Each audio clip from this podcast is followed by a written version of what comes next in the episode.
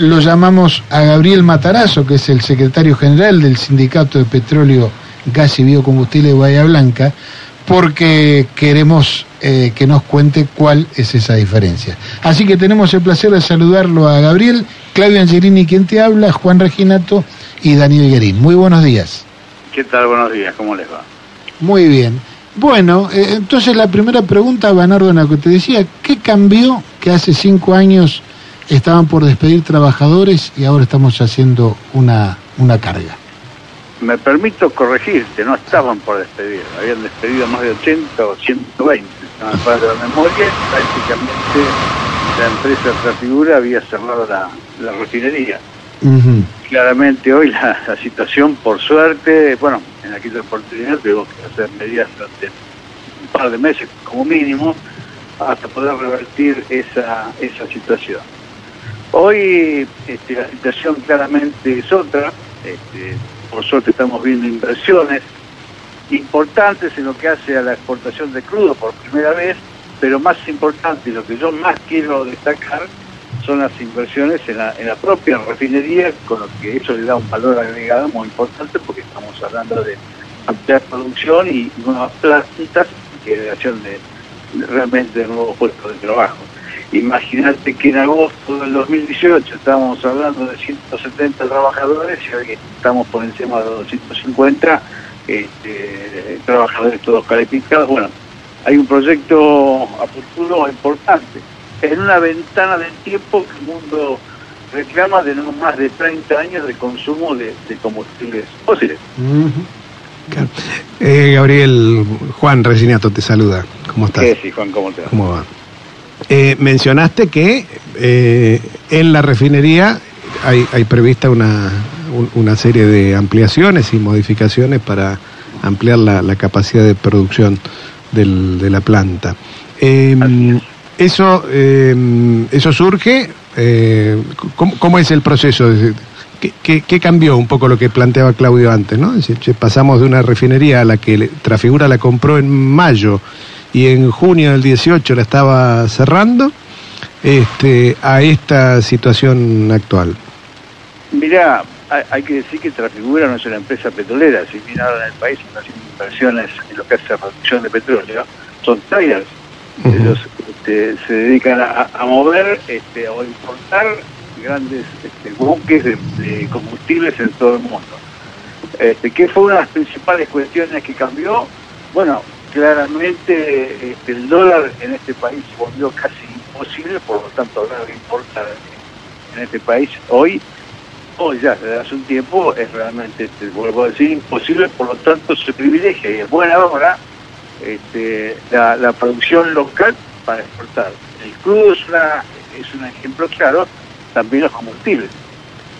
Por eso yo rescato, insisto, las inversiones hechas en, en lo que hace producción, al refino, por encima de tanques de crudo para exportar. Claro. Es importante, potencia más que digo hablando de lo regional, ¿no? Este, porque vos, cuanto más exportas crudo, lo que estás haciendo es potenciando la producción en vaca muerta, porque le das transporte, le das este, comercialización, por lo tanto, pones a producir cada vez más vaca muerta, que es importante, no lo desconozco, pero es una taña estrictamente a lo regional para nosotros y lo que da valor agregado es este, la, inversión en refino. Claro. Que se ha hecho y que se está haciendo y lo celebramos. Claro. Pero digo, la, la exportación es un. La, primera exportación por el puerto de Bahía Blanca de crudo es un síntoma, ¿no? Es un síntoma más de. Eh, corregime si, si estoy. Eh, en, en Oldelval está haciendo una duplicación de su. Claro. De su oleoducto, en el mismo sentido, ¿no? Para, para... Bueno, ahí lo vas a ver esto que está haciendo otra figura va de la mano con este, la duplicación del transporte de crudo y claramente lo que está haciendo el tanque en Puerto Rosales este, va de la misma mano. Tanto con otra figura, sumado este, a lo de Bill Tanque, es lo que potencia Vaca Muerta, es lo que deja y, lo que posibilita que Vaca Muerta este, produzca en todo su esplendor. Nosotros los recursos naturales están. Lo que pasa es que tienes que darle transporte y comercialización. Lo mismo pasa con el gas. No puedes producir si no lo puedes transportar, comercializar. Claro. En el caso de Oldelval, la ampliación del, del oleoducto es como parte de una nueva concesión, digamos, como, como modelo de concesión, en, en, en los 90 se concesionó con solo la operación. En este caso, ¿la ampliación viene de la mano de una fuerte inversión? Sí, sí, sí, sí, claramente. Tanto Olderval como el tanque. Este, se duplicó, insisto, a través del Olderval. La, la capacidad de transporte y bueno, lo que hace todo el almacenamiento y posibilidad de exportación y también de transporte hacia las refinerías, eso está en manos del tanque de Puerto Rosario. entonces, digo, como, como modelo de, de un Estado jugando inteligentemente con los privados, tenemos resultados distintos a la vista, ¿no? Por supuesto, y, y aparte, insisto, estamos hablando de una ventana no mayor a 30 años.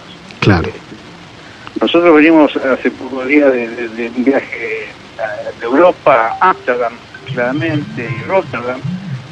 Bueno, la visión europea con esto nos aventajan por siglos, te diría. Ellos claramente están trabajando en el hidrógeno verde, claramente están trabajando en el recupero de carbono, porque el mundo lo está exigiendo. El cambio climático, la joda, lo estamos viviendo.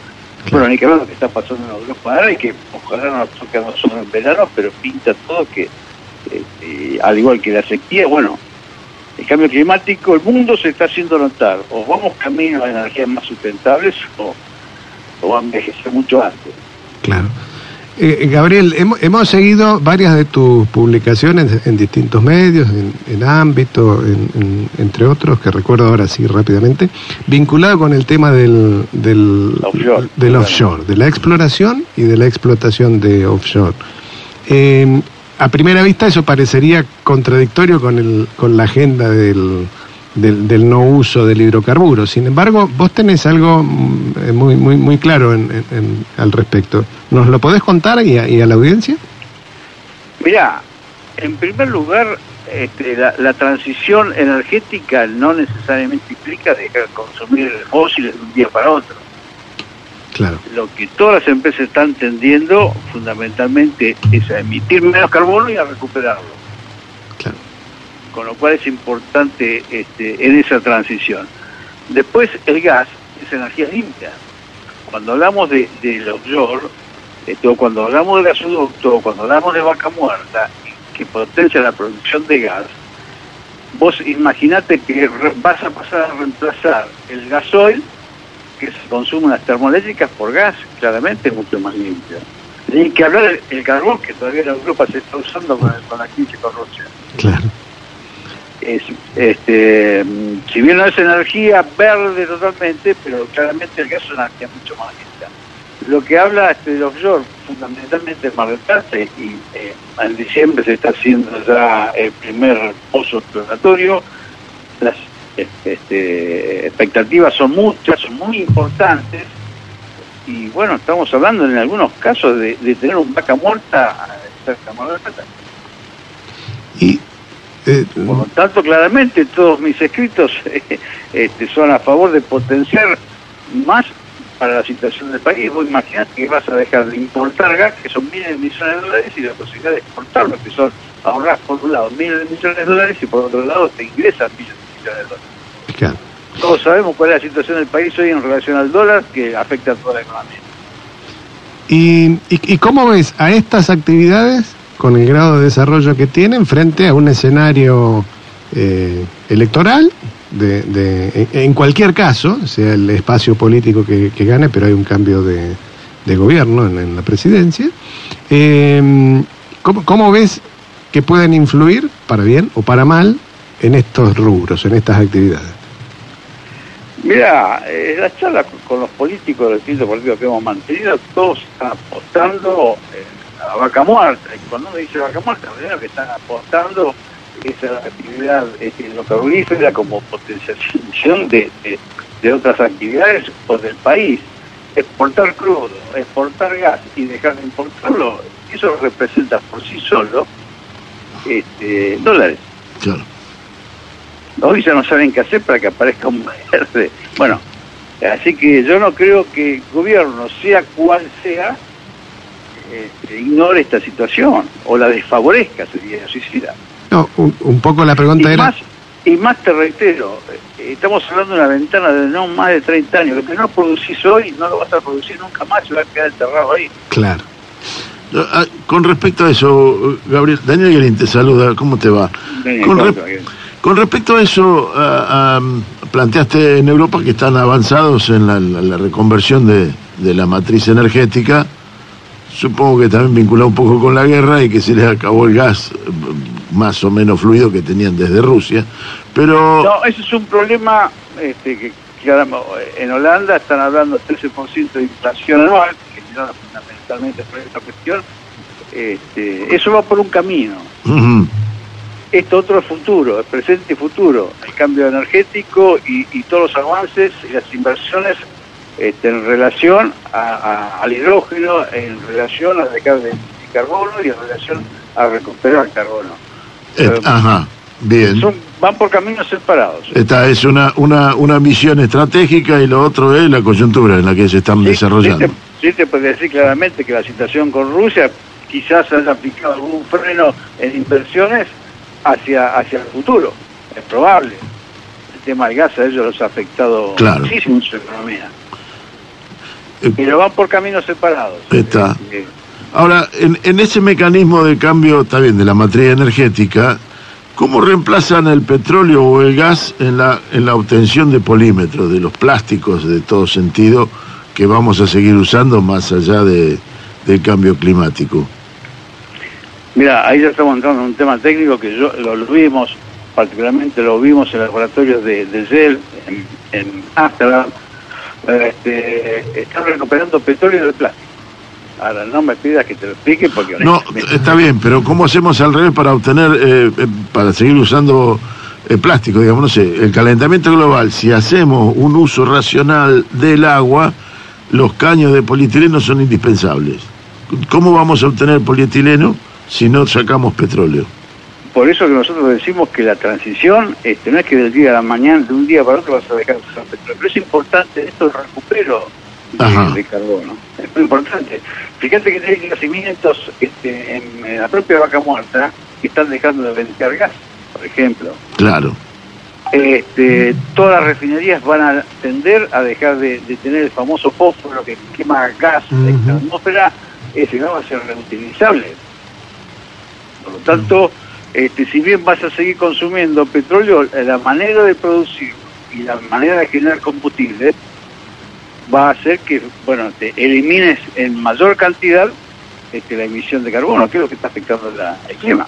perfecto. Y ahora la pregunta es sobre tu, eh, desde tu posición de representante de los trabajadores petroleros y gasíferos, ¿cómo, cómo esa afectación o esta reformulación de la, de la matriz energética impactará sobre los tus representados, sobre el trabajo eh, de, de- de petroleros y gasíferos específico? ¿Cómo Bueno, lo están nosotros- viendo?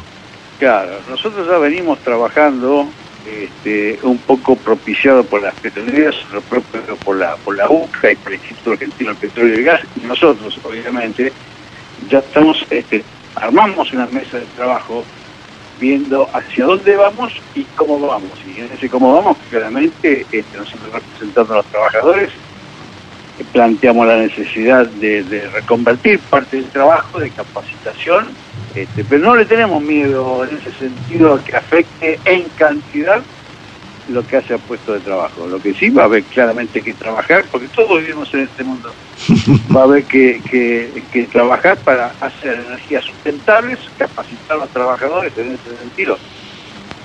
En eso estamos trabajando. Muy bien. Gabriel, te traigo un poquitito más a, a la perspectiva, a lo que ves hacia el futuro. Recién decías bien que todos los sectores políticos eh, que pueden estar eh, pugnando por, por el No sé si gobierno. todos, pero, pero Claro, bueno, a eso iba mi pregunta. Era mi repregunta. ¿Realmente son todos? Y en todo caso, si son todos, ¿cómo ve el movimiento obrero la, la futura distribución en función de quién gobierne o quién no gobierne? Mira, nosotros, eh, te voy a decir, distribución de, De los beneficios. Eh, nosotros como trabajadores petroleros tenemos un problema, no, yo digo particular, pero afecta a muchos trabajadores, que es el famoso tema de impuestos a la ganancia. Y, y lo venimos trabajando con todos los candidatos, y planteando nuestros, nuestra problemática. Este, el tema del impuesto a la ganancia no solo afecta al bolsillo del trabajador, sino que, que afecta este, la, la, seguridad muchas veces en, en la operatoria de una refinería. ¿Por qué te digo esto? Cuanto más capacitado estás, cuanto más responsabilidad tenés, que es cuanto más ganás, obviamente, en definitiva, menos plata te llevas a tu casa, porque se lo lleva a ganancias. Por lo tanto, trabajadores ingresantes, por ahí, este, con menos capacitación, porque claramente son ingresantes, por ahí terminan ganando más que un trabajador experimentado y con, con sectores importantes de la refinería a cargo. Este, bueno, esto es, un esto es una cuestión que venimos planteando este, a todos los sectores políticos que hoy están este, oficiando para, para ganar una, una elección. No se olviden de nosotros, pero aparte no solo por una cuestión económica, este, problemas de horas extras, nadie quiere hacer horas extras, ¿para qué vas a trabajar horas extras si terminas cobrando menos? No hay que cobrar lo mismo, terminas cobrando menos. Claro. Entonces cuando habla de la distribución, nosotros hoy tenemos que poner, hoy no, hace muchos años, que venimos poniendo el acento sobre el tema de ganancias de cualquier categoría. Y la famosa tablita de material, porque siempre mueve los pisos, mueve los pisos, pero en realidad lo que te ocurre es con mover el piso y no mover la famosa escala, es que cuando empezás a tributar, empezás a tributar con el máximo. Sí, claro.